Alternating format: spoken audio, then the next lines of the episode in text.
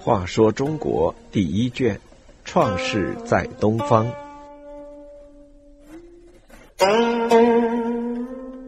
三十五，许由辞帝位。尧担任部落联盟的首领，名义上称帝，但生活却非常清苦，工作又十分繁忙。当时尧住的是茅草房，上面的茅草凌乱摊放，没有经过整理和剪削。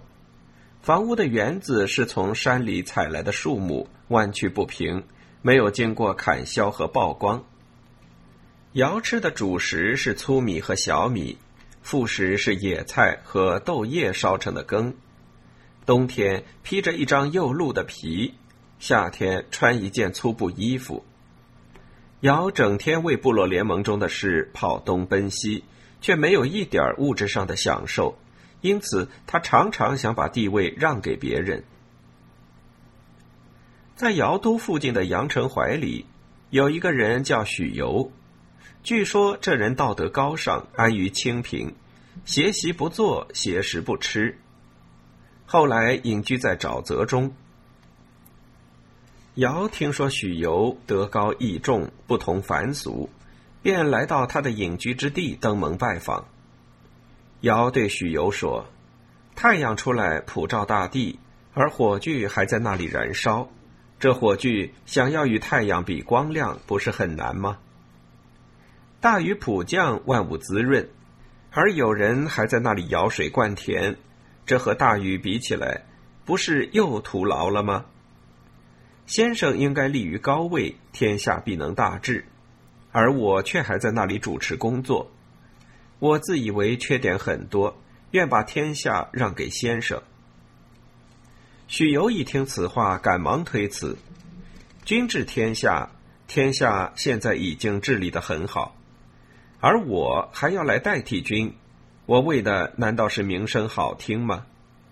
鹪鹩在森林中筑巢而居，只要一个枝头；鼹鼠饮水在河中，只要饱腹。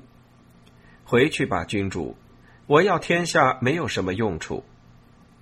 许由坚持不接受尧让给他的地位，而逃往野外。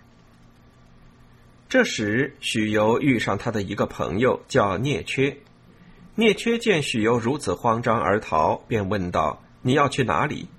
许由说：“将逃尧。”聂缺莫名其妙，便在问：“你这话什么意思？”许由说。尧只知道贤人对天下有利，而不知道贤人还有伤害天下的一面。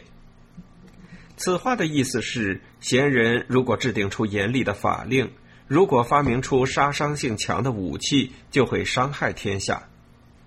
许由主意已定，便逃到中岳嵩山，在颍水之北、箕山之下耕田务农，再一次隐居。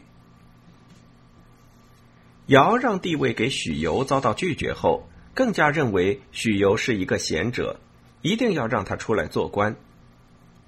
听说许由逃到了箕山，他又传令召许由为九州长。许由不愿听到这个传令，就在饮水边上洗他的耳朵。当时他的朋友朝父正牵着牛犊要在河中饮水，见许由洗耳朵，便问其故。许由对他说：“尧欲召我为九州长，我厌恶听到这声音，所以洗耳。”朝父讥讽道：“你如果处在高台深谷、人迹罕至的地方，谁能见到你呢？你故意在外浮游，遇人知道，求其名声。你现在洗耳朵，把我牛犊的口也玷污了。”于是朝父牵着牛犊到上流去饮水。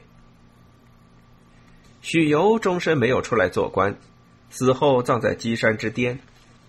尧听到许由逝世的消息，十分悲痛，亲自到许由墓上为之培土，给许由的墓命名为箕山，也叫许由山。许由不愿接受帝位，尧又曾经想把帝位禅让给另一个贤人，叫子周之父。子周之父回答说。你想要我做天子还是可以的，不过我现在恰有隐忧之病要去医治，没有空闲去查理天下。子周之父说他自己有隐忧之病，不过是一种借口，其实是因为治理天下工作辛苦而又没什么特殊的物质享受。原始社会的物质条件造成尧树让地位而无人肯接受的怪现象。